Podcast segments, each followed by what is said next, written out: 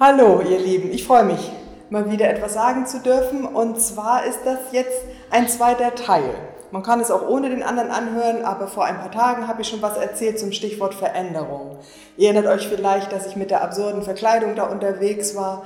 Jetzt bin ich eher dem Wetter wieder angemessener angezogen und wollte euch gleich am Anfang eine Bibelstelle mitgeben, die äh, mich sehr bewegt in letzter Zeit. Das ist etwas, was Paulus schreibt und die Überschrift, wenn ich hier in der Basisbibel lese, heißt die neue Freiheit. Und jetzt geht's los. Ich bin also von allen unabhängig und habe mich freiwillig selbst für alle zum Diener gemacht.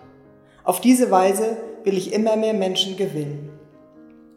Und dann zählt er auf, das ist aus 1. Korinther 9, so eine Reihe von Vergleichen. Wenn ich auf Juden treffe, verhalte ich mich wie ein Jude.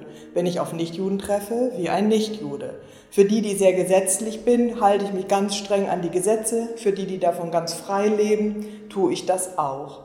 Finde ich absolut erstaunlich. Also sehr flexibel ist der Paulus, sehr flexibel. Und er geht auf die Situation der Menschen ein, mit denen er zu tun hat. Und mir gefällt das so, er sagt, ich bin ganz frei, aber er macht nicht einfach, was er will. Sondern er hat ja dieses Ziel, möglichst viele zu gewinnen. Und damit meint er natürlich, möglichst viele für Gott zu gewinnen, dass die auch Jesus folgen.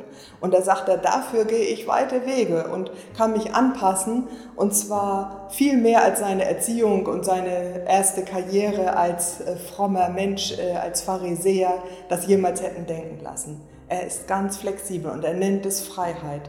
Und ich habe ja über Veränderung gesprochen und ich finde es toll, dass das möglich ist. Es muss nicht alles so bleiben. Und ich darf ganz flexibel sein und auf die Leute eingehen, denen ich begegne.